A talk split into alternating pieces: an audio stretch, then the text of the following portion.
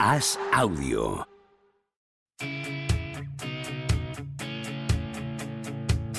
¿Seguirá a Don Propia Puerta batiendo récords goleadores? ¿Creció Camavinga como Sidorf junto a un vecino brasileño? ¿Es cierto que Rudiger suda cocaína? ¿Veremos a Varela algún día tumbado en una varela? Javier Aznar y Enrique Ballester responden a estas preguntas y analizan cada jornada de Liga y Champions en Los Últimos de la Lista, un podcast original de As Audio.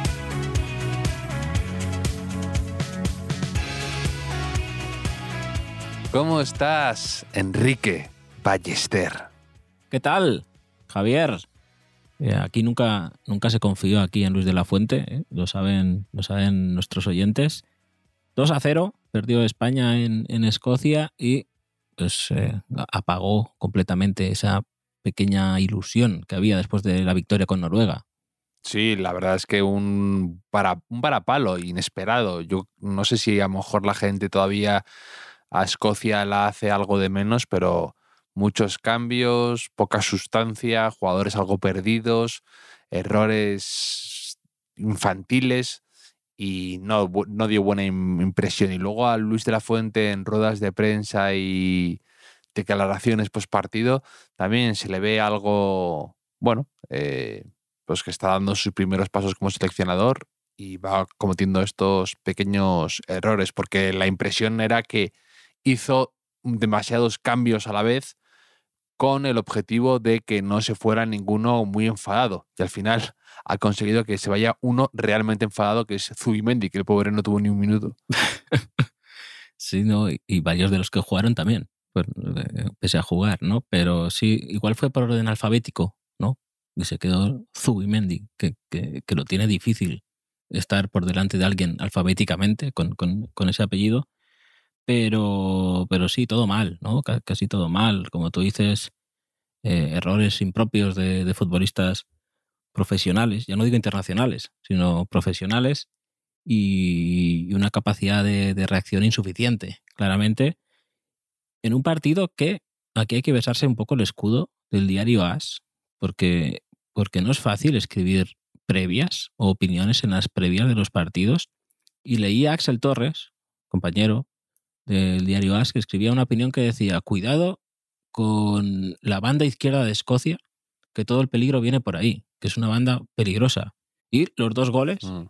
mm, de Escocia llegaron por ahí. No sé si por mérito de los escoceses o de mérito primero de Pedro Porro y después de Carvajal. Javier, que Carvajal a veces hace cosas que, que son difíciles de, de explicar, ¿no? Lo de, lo de esa jugada no lo entiendo, lo de Carvajal. No, Carvajal además tiene un poco ya ese síndrome de Marcelo con la selección de Brasil, que estaba rindiendo muy por debajo su trayectoria como internacional como lateral del Real Madrid. Y da esa impresión un poco, que no, entre una cosa, entre lesiones, entre errores, entre resfriados en el Mundial, no ha brillado ah, casi nada con la selección. Yo, yo tengo una teoría mm, que explicaría, Javier, la diferencia de acierto de Luis de la Fuente con el planteamiento y los cambios, ¿no? Porque el, el fin de semana contra Noruega los cambios le funcionaron muy bien, pero el martes contra Escocia, mm, al contrario. ¿Qué pasó entre un partido y otro, Javier? ¿Podrías adivinar, quizá? No, cuéntame, ¿qué pasó, Enrique? Ilumíname, sorpréndeme. Pues pasó, pasó el cambio de hora.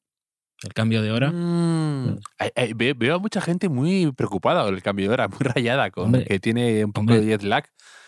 Es que yo, yo siempre me había dado igual lo del cambio de hora. Exactamente igual. eh, excepto cuando a las 3 son las 2, que ganabas una hora de fiesta, que eso nos gustaba mucho recordarlo cuando estábamos eh, de fiesta.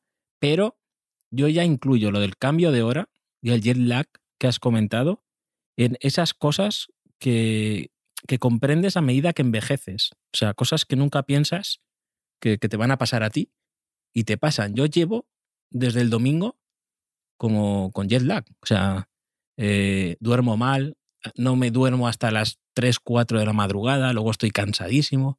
Y son cosas que te pasan a partir de cierta edad. Y yo que estoy próximo a los 61 años de De La Fuente, entiendo que le haya podido pasar eso. Javier, tú como eres joven, pues te ríes aún. No, eres como Axel Torres, que te adelantas y tienes una visión premonitoria de lo que puede suceder, pues tú con lo de tu análisis de, del cambio de horario, pues ves, Yo ves no- la yo no estoy para tomar decisiones. 10 10 jugadas antes de que ocurra. Yo, yo- todas las decisiones que tome esta semana van a ser de- desastrosas. O sea, yo ya esto, desde el lag ya lo pongo, mm, o sea, cosas que nunca pensé que me pasarían a mí. Seguir la NBA a través de los box scores a, a la mañana siguiente, ¿no? Que Mm. Ser un dominguero de la NBA, de levantarte al día siguiente sin ver el partido y decir, esto bien, esto mal, eso me pasa. Ya, por ejemplo, me pasa un poco también, Javier, que el fútbol me empieza a dar pereza. O sea, eso que veías gente, gente mayor que, que nosotros, que decía, va, el fútbol ya me aburre. Y mm, lo, me está asomando en mí eso poco a poco y me preocupa. ¿A ti te pasa ya o sigues a tope? Yo, yo me resisto a eso, a que a, convertirme en un jubilado mira obras que ya reniega del fútbol. Pero estás a un paso de empezar a decir ya tú de lo eh, que cuando pierda un equipo tuyo que te haga ilusión, sea un gran chasco, no ascienda al Castellón y con las manos detrás, eh, anudadas tú, mismo, ¿no? Llevándolas detrás, eh, digas, "Pff, a mí el fútbol tampoco me da de comer. Sí, sí. eh, es algo. Me suena esa frase y no sé de qué. Pero a mí me dicen ya. Me dicen, ¿pierde España? Y yo ni siento ni padezco. O sea, a mí me dicen que España no vuelve a ganar en 10 años. Y, lo, y lo- o sea, y no sería ningún trauma para mí. Me molestaría. Me gusta tu visión empresarial para nuestro podcast. Me gusta cómo, cómo sabes detectar dónde hay un, Un un nicho, hay un potencial. Sí, sí. Pero, pero quiero decir, quizás si no vuelve, lo que me molestaría de que no gane España más es que esto generaría un malestar ¿no? en la ciudadanía que desembocaría en disturbios, en una revuelta social, y eso sí que me molestaría, ¿no? Que a lo mejor es no poder estar en casa tranquilo porque fuera hay barricadas y, y cosas así, ¿no? Es lo que es lo que me preocuparía, pero pero no sé si es un poco depresión postmundial o, o algo así, pero, pero Mm. está- está- estoy con esa actitud un poco asquerosa últimamente respecto al fútbol. Hoy he estado leyendo a- al periodista Rodra que ha compartido con gran acierto, comparto su opinión, ha dicho que, que era un poco raro, bueno, lo ha deslizado así entre líneas, el hecho de que Luis Enrique hoy haya dado una entrevista al la SER después de que la selección española haya perdido contra Escocia. Y dice, no, es que ya estaba pactada de antemano, eh, después de una carrera que ha hecho de estas que le gustan a él, de ciclismo y de, mm, o sea, Ultraman de estas, ¿no? Y entonces me parece que no es motivo suficiente, ¿no? Te quiero decir que ya de por sí es un poco raro que des una entrevista después de estar tanto, tanto tiempo callado a un medio que antes no hablabas con ellos, a la SER, y eh, encima pierde y bueno, yo a lo mejor ahí habría dicho, bueno, mm, lo posponemos, no, no que es elegante. no sé, el Mm. tipo sale y además ha dicho que no ha visto los partidos, lo cual me parece una falta de, sinceramente, una, aunque no los hayas visto, que ya de por sí me parece algo no muy profesional, encima que lo digas, ¿no? O te van a gloris, de, entre comillas, de, no, pues no los he visto. Es que justo este tipo de cosas son las que me desapegan del fútbol últimamente. ¿no? Estas, eh, no me ayuda a mí. Me, me dan una pereza todo esto. Pero también antes, antes de jugar, que saliera Yago Aspas diciendo, no, ahora sí que tenemos alternativas. Eh, tampoco me pareció muy, muy elegante, ¿no? Es decir, Mm, eh, ahora parece que si apoyas a De La Fuente estás contra Luis Enrique mm. y que si pierde De La Fuente estaban esperando para decir la culpa, es como la culpa no era de Luis Enrique, por lo menos con Luis Enrique ganamos a Escocia, ese tipo de cosas es lo que me, me está, me, me cansa un poco, o sea, no, no ayuda, como, eh, ¿has visto hoy lo de que han sancionado a Canales? Cuatro partidos. Tremendo, tremendo. Que además, explícalo bien, porque a mí me ha costado entenderlo. Que eh, a Canales le expulsa hace, en octubre, le expulsa Mateu Laoz contra el Cádiz Sí. por decirle algo de repente y le sancionan, ¿no? en la última jugada del partido. Eso. ¿Recuerdas que había un Sí. saque de banda ahí en el último segundo? Y Eh, Canales le le dice algo y le expulsa. Y el otro Sí. día le vuelve a arbitrar Mateu Laoz y a- al final del partido, creo, eh, le preguntan, ¿no? Oye, ¿has dicho algo de... ¿Has hablado con Mateu? Y dice, no, no, ni me he dirigido a él porque mejor tener la fiesta en paz. Y luego dice, "Mm, me expulsó de una manera premeditada. Entonces, eso, lo han escuchado y han dicho, está acusándole de, de forma ahí de soslayo de, mm, pues, pues de, de- poca profesionalidad y, y sancionado cuatro partidos. Sí, sí, dice, creo que esa expulsión desde mi punto de vista la tenía premeditada. Y multa de 601 euros, que esto me parece un poco, un poco cutre, además, ¿no? 601 euros. O sea, yo soy Canales y voy con mm, monedas de 5 céntimos, ¿no? Y a la federación con, y les voy dando uno a uno para que vayan con- contándolas ah, hasta el final. O sea, son cosas que se puede pegar más tiros en el pie, este deporte, eh, a sí mismo. O sea, que es que cada semana aparece una de estas. Sí, sí. que- que- Luego todo el asunto de Negreira y demás ya me tiene... ¿sabes? Que- que no, no, yo no puedo caer en decir me tiene cansado y me tiene harto porque, bueno, hay que llegar al fondo de las cosas, hacerlo bien, eh, podar todas las malas hierbas para que empiece tal, pero luego lo de rubiales con aganzos. es- mm, estoy de acuerdo contigo que cierto desapego está, está surgiendo últimamente, pero el fútbol lo puede de todo, Enrique. Luego ves un rato a un jugador que te gusta y se te olvida todas las historias. sí, eso, eso es verdad. Eso es verdad. Eh, pero, pero a veces, a veces no es fácil. A veces no es fácil, Javier. Como parece que no será fácil del todo, o no tan fácil como pudo parecer el, el- el grupo de España.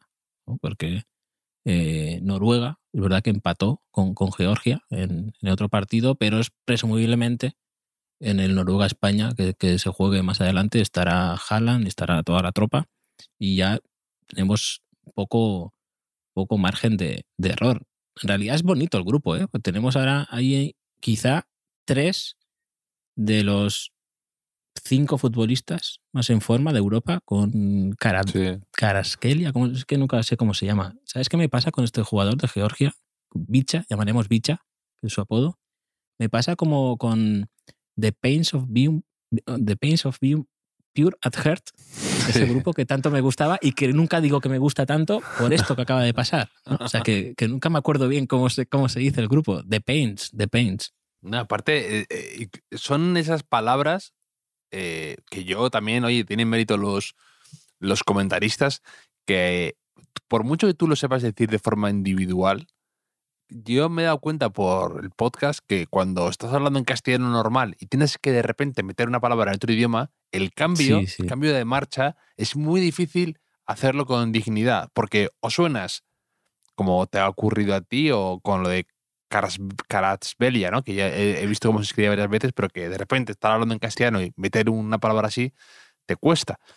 Y luego está la otra, que es la de fliparse demasiado, ¿no? Entonces, fliparse demasiado, tú y yo, Enrique, sabemos que eso nunca lleva a nada bueno, ¿no? Es lo que pasó con lo de aquella vez, lo de Mbappé. ¿O te acuerdas esa, esa época en la que todos los comentaristas decían con los, con los holandeses, ¿no? Kluivert, eh, Sí, Fanjal. Van Gaal, tal. Y era como demasiado, ¿no? Entonces es difícil encontrar ese equilibrio. Sí, sí. Pues aquí que no lo esperen. eh, eh, Ese equilibrio. Bueno, Aquí no, a- que no a- espere ningún tipo de equilibrio de ningún aspecto. tenemos al bueno del Nápoles, al, bueno del Nápoles, al bueno del City y al bueno del Arsenal. Que el, del- en, el, el georgiano del Nápoles, además, es, es parece, tiene cara de buen chaval. Y, y, y además le ves y dices, no está nada definido, es como delgadito con las medias caídas. Parece un poco hasta, diría, desnutrido, que no está muy fuerte. Pero es uno de los jugadores del momento y más divertidos de ver. se, está, dejando querer por el, el Madrid de vez en cuando. Estoy, estoy leyendo por ahí. No sé Mm, si te hace sí. ilusión. Sí, bueno, ya sabes que también yo me encargo de consumir todo tipo de noticias de dudosa procedencia que apunten a que un jugador que quiero que esté en el Madrid esté en el Madrid, ¿no? Entonces, de esto que empieza a haber traducciones y traducciones y dices, nah, esto no tiene pinta de ser muy creíble, pero eh, al final, bueno, me hace igualmente ilusión. Pero sí, es verdad que dicen que su padre Este- su este- tío o su hermano eran más del Barça, pero que él era muy madridista. Eso es lo que he leído. Este es en, Google Imágenes, Google Imágenes buscando imágenes de, de- del- del georgiano de niño, ¿no? Ahí en- con su camiseta del Madrid. Pero a, a ver si hay suerte, a ver si hay suerte. ¿Me quieres contar algo más de, de España? O, o hacemos como que no ha pasado este partido un poco? Nada, le damos otra oportunidad de la fuente a ver si se va recomponiendo. Y tengo una pregunta para ti, Enrique, que otro día vi en Instagram. Es algo breve, ¿eh? pero que de verdad me quedé pensando. Y luego hablando contigo, eh, salió un poco el tema de forma tangencial. Pero estaba viendo un vídeo que se ha hecho bastante viral en Estados Unidos de un entrenador de fútbol americano o de béisbol, realmente no lo sé, no me acuerdo, eh, pero con, de niños, ¿no? Entonces eh, está el típico entrenador americano, ¿no? Con la gorra, con la cazadora esta, mascando chicle, y les dice, hay dos tipos de personas, los ganadores y los perdedores. Y si vuestro padre dice que no importa ganar o perder, dejadme deciros una cosa, vuestro padre es un perdedor. Entonces, salen luego los chicos, son niños de 8 años, 10 años.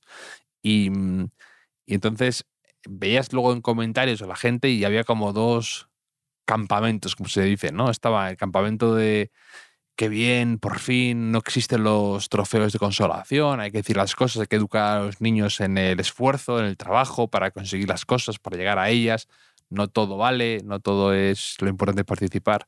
Y luego estaban los otros, ¿no? Eh, pues te puedes imaginar todo lo contrario, que menudo estúpido, que forma de cargarse algo divertido. Y, y entonces tú que tienes eh, chavales, como dicen, ¿no? Tienes críos también, nu- nunca me ha gustado lo de críos, eh, pero que también hacen deporte, compiten y Mm, juegan. enanos. Enanos Si, si no te, si no te gusta críos, enanos y mm, de que trefes. Y, y, y te quería preguntar, ¿tú eso cómo lo, cómo lo llevas y qué piensas? ¿no? O sea, si Hombre, puedes entender ese- las dos eh, cosas o, o Sí, primero ese, ese vídeo eh, me lo estoy imaginando como si, si hicieran un- una mezcla de The Office y, y Ted Lasso, ¿no? A lo no. mejor Sí. ahí dando, dando la charla. Pero claro, lo que yo no entiendo muy bien es que la gente vincule esa charla con el esfuerzo. O sea, no tiene por qué. O, o con la superación, ¿no? Es- se puede ganar eh, acortando caminos, haciendo trampas, o con una superioridad que, que no implica un esfuerzo, ¿no? Creo que, yo no soy de esos que dicen, no, en el fútbol base no tiene que haber resultados, no tienen que competir. Eh, no, yo creo que sí. Lo que sí, que hay que poner el foco, evidentemente, pues eh, que, que uno va a, a aprender, tiene que esforzarse y tiene que divertirse. Esas tres cosas. Y luego el resultado pues será una consecuencia de lo que tú hagas, ¿no? Que, que sepan que las cosas no pasan eh, porque sí. Que, que- si tú llegas a hacer algo bien es porque antes estás esforzado para aprender a hacerlo y por el camino te vas a divertir.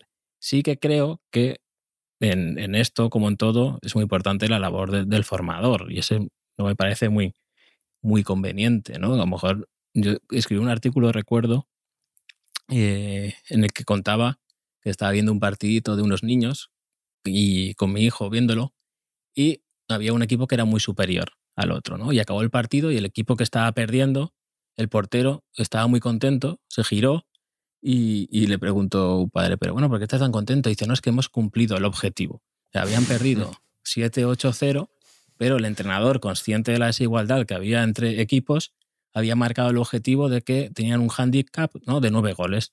Podían, eh, podían perder de nueve y habían cumplido el objetivo. ¿no? Entonces, ellos tenían que esforzarse para mejorar un poquito respecto a la vez anterior y, y competir, ¿no? Y sabiendo que mm, sabiendo también que la derrota es parte de- del deporte, de la vida y de todo, ¿no? Que no solo se aprende a ganar, también se aprende a, a perder. Y estoy, estoy aquí como un poco dando Sí, un poco sí, sí, sí. de Al final, ¿no? al final Ted Lasso eres tú. Que por cierto la estás viendo, ¿no? Ted Lasso.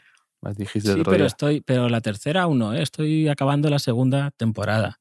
Que no te voy a hacer spoilers, tranquilo. ¿Cómo te pones, eh? Te me, te me sublevas, pero eh, Te me, te es me que- revelas. Eh, me habías hablado de ella alguna vez y Carlos Marañón también, o sea, gente con criterio, gente que pero no empecé a verla hasta que el Castellón, como sabes, tiene un, un propietario que es, eh, es medio canadiense, medio griego, pero, pero que está, su carrera profesional está vinculada sobre todo al baloncesto, ¿no? Y había comprado un club de fútbol. Entonces me parecía algo un poco curioso eso también.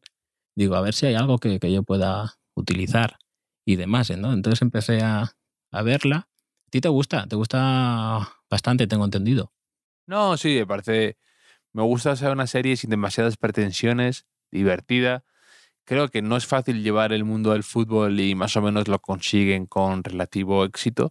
Y luego tiene, es que el creador de la serie, que es Bill Lawrence, hacía una serie que me gustaba mucho a mí en su día, que era Scraps, que tiene mucho sentido de humor y que es bastante idiota y bastante, pero un guion bueno. Y recoge un poco su espíritu. Yo creo que la clave es la misma que la de los partidos de niños, eh, que no tiene muchas pretensiones, ¿no? O sea, es poner bien el objetivo al que tú ves, a, Sí, tú claro. ves esa serie, ¿no? Si tú sabes que vas a ver, eh, porque a lo mejor hay gente que piensa que es una serie sobre el fútbol profesional, ¿no? O, o demás, pero no, no, no, que no queremos engañar a la gente. Está ahí el fútbol de, de fondo, pero, pero va más de relaciones humanas y esas cosas. Bueno, a mí me gusta también, me gusta, Mm, me está gustando la serie. mm, mm, mm. ¿Sabes ¿Qué más me tienes que también? contarme? Ah, ¿qué te gusta? A ver.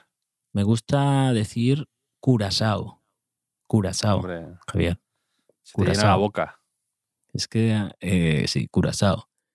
Es que Messi ha metido su gol número 100 con Argentina y su gol número 101 y su gol número 102 en un amistoso que ha jugado Argentina contra Curazao. Curazao, mm, ¿sabes lo que es Curazao, no, Javier? Sí, pero aparte Curazao, claro, a mí también me gusta porque desde pequeño me suena parecido a croissant, ¿no? Entonces ahí hay Mm. una especie de... ¿No? ¿Sabes que hay varias teorías eh, sobre el origen del nombre de Curazao, que es una, una La- la- isla? la- cada momento que lo vas, lo vas diciendo mejor y mejor. Vas, vas a acabar diciendo fenomenal The Pains of. Being Pure at Heart también. Sí, Curazao, the pain, the pain of Curazao. ¿no? El Curazao es lo contrario a- al dolor, porque una de las versiones afirma que cuando los portugueses llegaron a la isla, vieron que los marineros españoles que tenían escorbuto se curaban en Curazao. Entonces dicen que quizá porque había muchas frutas allí, y por eso bautizaron a la isla como Isla da Curazao, que es la isla de la, de la curación. ¿Qué te parece? Esto, esto lo sabe poca gente. ¿eh? No, estoy impresionado con tu nivel de perfeccionamiento. de la No quiero, hacer un, no quiero hacer un aprende con los últimos, ¿eh? no voy a hacer un aprende con los últimos. No, son, Pero son cuando Alonso, de. Ojeda, cuando Alonso de Ojeda llegó a la isla en 1499, la llamó Isla de los Gigantes, primero, porque se ve que vivía, vivía gente, gente muy alta. Vivía gente muy alta ahí y hay 150.000 habitantes en Curazao. Que, que igual tú y yo podíamos ser internacionales por Curazao y haber jugado contra Messi. Podría ser una, una buena opción para nuestro futuro profesional, Javier. Curazao. Bueno, tú eres mucho de eso. Tú te, te leí algo de que te querías nacionalizar en Andorra como un youtuber Hombre, y solo por eso- ser profesional de un deporte. Eso lo hablaba con mi amigo Emilio siempre en el instituto. Decíamos, porque no- queríamos ser olímpicos. O sea, más que profesionales queríamos ser olímpicos. Y decíamos que, claro, aunque fuera con el pétalo moderno o, o lo que fuera, o el curling en los Juegos Olímpicos de Invierno, y decíamos, tenemos que nacionalizarnos andorranos y ahí como el mejor, los mejores de cada país van, aunque no tengan la marca mínima, ¿no? el espíritu olímpico, Mm. pues era nuestra vía. O sea, se nos Bueno, ocurre- el- es una el- buena idea, pero no la llegamos a cabo como tantas otras. El hermano de una chica que conozco hizo eso. Eh, fundó en la Federación de Curling aquí en España y, y participó en varias cosas y, y se lo fue tomando bastante en serio. Es que Sí, sí, como, sí. como envidio a esa gente con...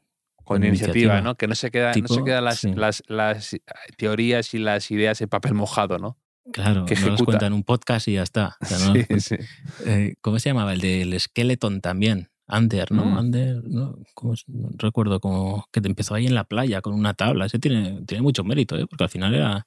¿Y tú no te acuerdas de una película bueno. mítica de de Disney que era sobre estos jamaicanos que participaban en bobsleigh, que es lo del trineo este. Sí, sí, sí. ¿Te sí. acuerdas bien la película mítica? Sí, sí, es verdad, no recuerdo el nombre. Había esa y luego otra que era sobre una car- la carrera del sol, algo así, que era en Australia también, que, Mm. que también era como así muy, muy loco. Pero cuando estés en Curazao, Javier, asegúrate de probar platos locales como el cabritu estobá, estofado de cabra, la iguana, la iguana es el plato estrella de, de Curazao, y el queso llená, que es queso relleno de carne, que normalmente es al revés, ¿no? O sea, la, la carne se rellena de queso, pero no sé. Eso- pues estos, estos, estos curaron el escorbuto con fruta y entonces no han parado de crear, no han parado de reinventar la rueda. Queso relleno de carne, pues venga. sí, sí, ¿Quién le sí, dice que no si curaron el escorbuto con fruta? Sí, sí, sí. ¿quién le- tú imagínate, eh, aquí la cantidad de enfermedades que se podrían curar con, con fruta, de, pensarlo. Pero, Javier, ¿sabes que nos ha escrito bastante gente? Mm, Bueno, bastante gente. Tres personas, tres personas, eh, proponiendo actores para el casting de la película Allanamiento de Morada.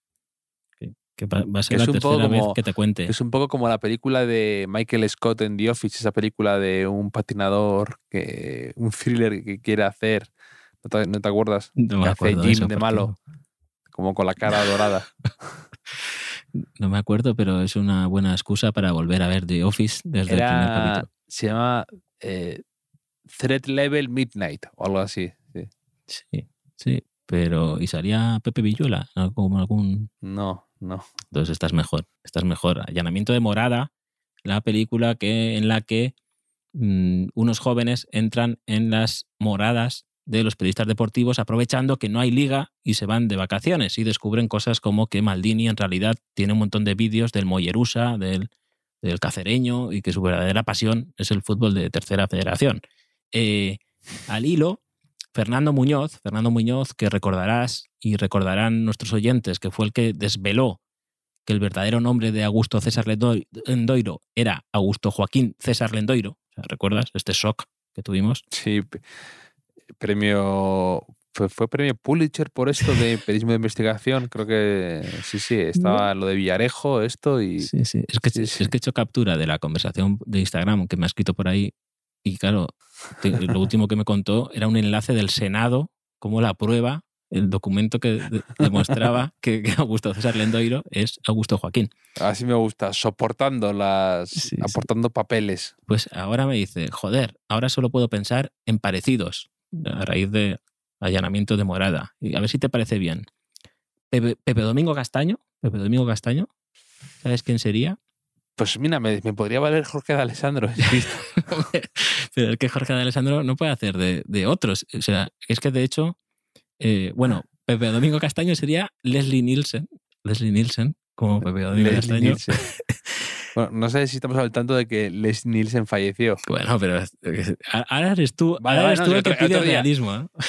Claro, el- el otro día tú me, me paraste los pies, me, no me dejaste soñar, me cortaste las alas, pues ahora yo, eh, al menos que estén vivos. ¿no? Val Kilmer A ver, vive. siguiente. Val Kilmer vive. Val Kilmer, el pobre, está que no le queda mucho. Pues Sale la última de Top Gun, sería pero Cañizares. Cañizares, nos dice que sería Cañizares. Ah, mira, me gusta, me gusta eso. Y, y otro que creo que ha fallecido, Ian Holm. Ian Holm, que fue el que hizo de Bilbo Bolsón en El Señor de los Anillos. Pues ese sería Mm. Jorge de Alessandro, nos dice Fernando.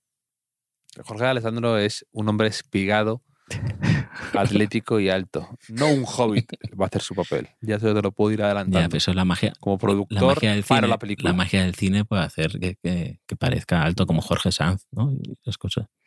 Pero, Mm. mira, por ejemplo, Javier Sánchez del Mundo, también conocido como, como informante de, de los últimos, que nos dijo que el, el australiano que se dopaba y dijo que, es que se había vacunado del COVID y le habían puesto EPO, pues nos dice, bastante feo no pensar en Vin Diesel para Maldini, para hacer de Maldini. Que dice que podía ser el primer papel dramático de Vin Diesel. No sé si, si lo ves. el giro a su carrera que estaba esperando, Sí, sí. sí. Y, y Raúl Calvo hizo hasta un meme. Raúl Calvo hizo un meme en, que compartió en Twitter que ponía a Fran Perea haciendo de Álvaro Benito que también Lo vi, lo vi. ahí sí. tiene la parte musical. Eh, compraba a Pepe Villuela como, como Maldini y luego ponía a. ¿Cómo se llama este actor? Ahora no me acuerdo. Haciendo de roncero al tío que hacía de hermano de Resines en Los Serrano. ¿Cómo se llama? Sí, eh, Juan Bonilla. Bonilla, correcto, Juan Bonilla. Que creo que Roncero es más apuesto, ¿no? Es más como, Sí, sí, sí, sí. hombre, se hace con mucho maquillaje, quizá, ¿no? Y con, con Mm. una preparación. Esto es lo, lo que, lo que nos proponen. Yo creo que la película ya la veo, la veo Yo, pon- encarrilada. yo ¿eh? también pondría a Christian Bale para que engordara o adelgazara con alguien. Solamente para eso, que es lo que más le gusta hacer. Y a Johnny Depp disfrazado de algo, de lo que sea. Sí, sí, sí, sí. No, yo ya la veo en preproducción. O sea, ya se puede ir poniendo la ficha en Film Affinity, ¿no? A lo mejor. Eso que ponen películas en preproducción, ya se, se podría ir haciendo. Ya solo nos falta mm, financiación, es lo único, y, y lo demás para lo demás para adelante. Y con este, y con el dinero del éxito de taquilla, eh, nos financiamos el Macauto para barcos, Enrique. Eh, lo veo, todo. veo la jugada ya. Tú ya sabes que todo lo que yo estoy haciendo en mi vida, incluso imprimir internet, que yo estoy imprimiendo internet, voy por la G ya, me parece, eh, es para hacer el Macauto para, para barcos. Tanto imprimir, Javier, me he encontrado, he encontrado un sobre ah, ahí en mi mesa, en mi escritorio, de una carta que me llegó en Navidad. O sea, Javier, estamos a punto de, de entrar en, en abril. ¿Qué te parece? Eh, pido disculpas de ya por, por ello a, a Gorka Larrea. ¿Sabes el que jet lag que tiene. Hombre, Gorka Larrea, claro, muy bien. Gorka Larrea es futbolista y un montón de cosas en primera división? ¿eh? Esto se dice poco. Gente que. A mí, esta gente que ha jugado en primera división y se quita importancia constantemente, ¿no? Eso es, es, es curioso. Pero es que nos envió, nos envió un, una. Está muy guapo, ¿eh? Una postal navideña, eh, álbum de cromos. O sea, recuerda que, que se jugó el Mundial por, por esa época, más o menos. Y mm, Gorka Larrea, que nos dice, sois mis primeros de la lista de podcast favoritos, Mm. pues nos envía aquí una especie de, de cromos navideños, ¿vale? Con, con un poco acertijo. O sea, aquí él propone un quién es quién, que yo voy a cambiar a quién te gusta más, pero es un quién es quién que pone frases célebres de esta gente y hay que pegar los cromos ahí. Y salen, son ahí como de Panini, eh, Mundial por la Igualdad, con sus respectivos países, unas caricaturas muy chulas. Y te voy a hacer, he elegido cinco de ellos, Javier, Vale, a ver. y te voy a hacer un quién te gusta más.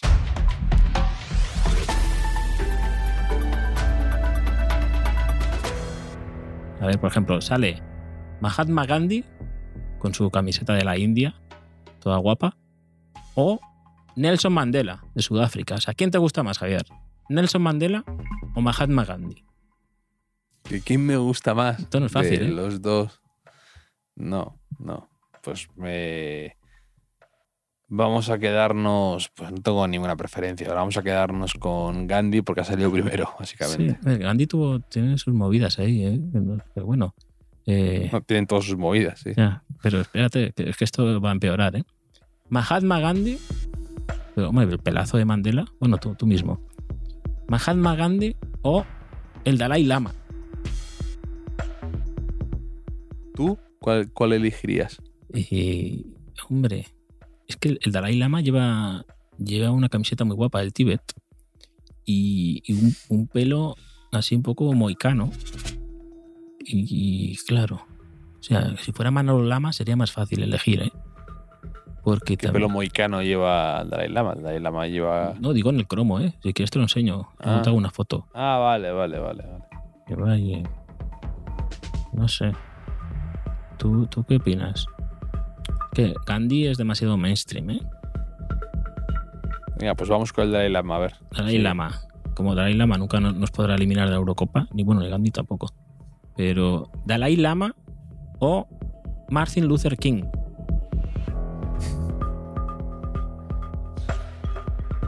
Vamos a ir con Martin Luther King ahora.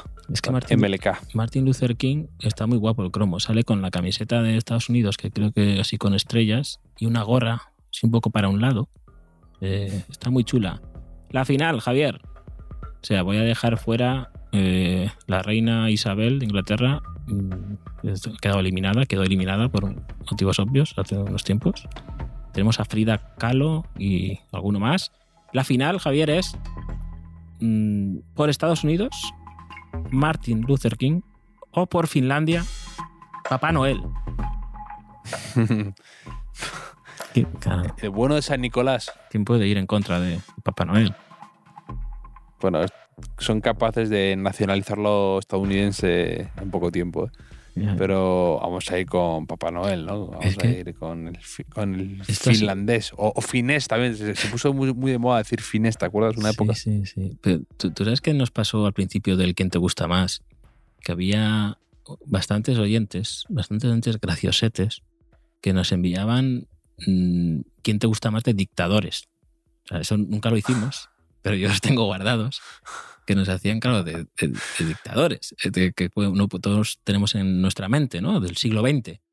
Y, y, claro, esto es un poco la inversa, ¿no? Porque claro, que no puedes decir, eh, ¿cómo se puede decir algo malo, ¿no? De, de estos que eliminamos, ¿no? Aunque, aunque nos guste Papá Noel más, esto no quiere decir que estemos en contra de las cau- otras causas nobles en el mundo, ¿no? Hay que dejarlo claro, esto, Javier. Mm, Totalmente, totalmente. Ha- Hay una peli para niños que en la que enfrentan un poco así graciosamente que hace que Carra Elejalde hace de un rey mago, los Reyes Magos contra Papá Noel. Eh, y, Mm. y Papá Noel está muy guay porque lo hacen súper flipado ahí, que solo le importa el, eh, Mm. el business y la imagen, ¿no? Y el show y no sé qué. Y este cromo de Papá Noel es un poco, un poco por ahí. Un poco por ahí, lo veo. Este no te lo esperabas, ¿eh? Este quién te gusta más. No, la verdad es que me ha sorprendido, Enrique. Te lo tengo que decir, que no me esperaba tener que elegir entre Gandhi y Mandela.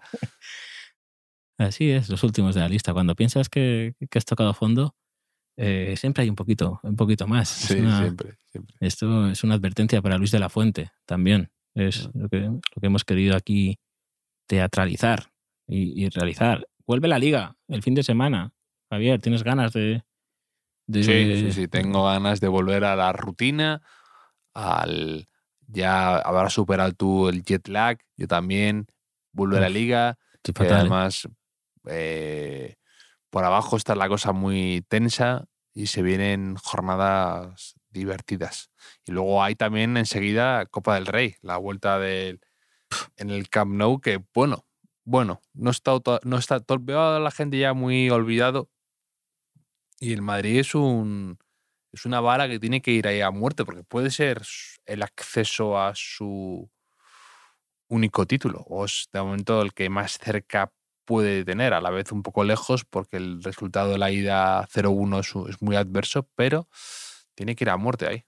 Sí, Mm, tengo ganas de ver yo el, el Barça Elche, el Barça Elche, porque he visto que Rubén Reyes, Rubén Reyes, seguidor del podcast, ha tuiteado que eh, Ezequiel Ponce podría convertirse el próximo sábado en el máximo goleador histórico del Elche en primera división, superando al mítico Juan Ángel Romero, y que, que para ello solo necesita marcar 76 goles al, al Barça. Así que eh, estaremos atentos, estaremos atentos, Javier, a ver si se da esto, que sin duda será, será algo que habrá que, que reseñar. Me gusta, me gusta mucho ese, ese tweet.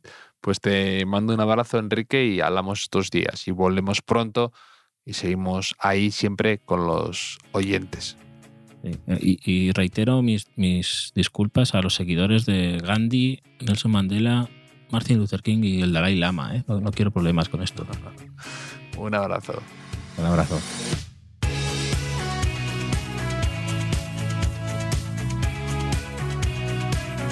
Los últimos de la lista es un podcast original de As Audio con la producción de Javier Machicado y la realización de Vicente Zamora. Síguenos en redes sociales, arroba As Audio.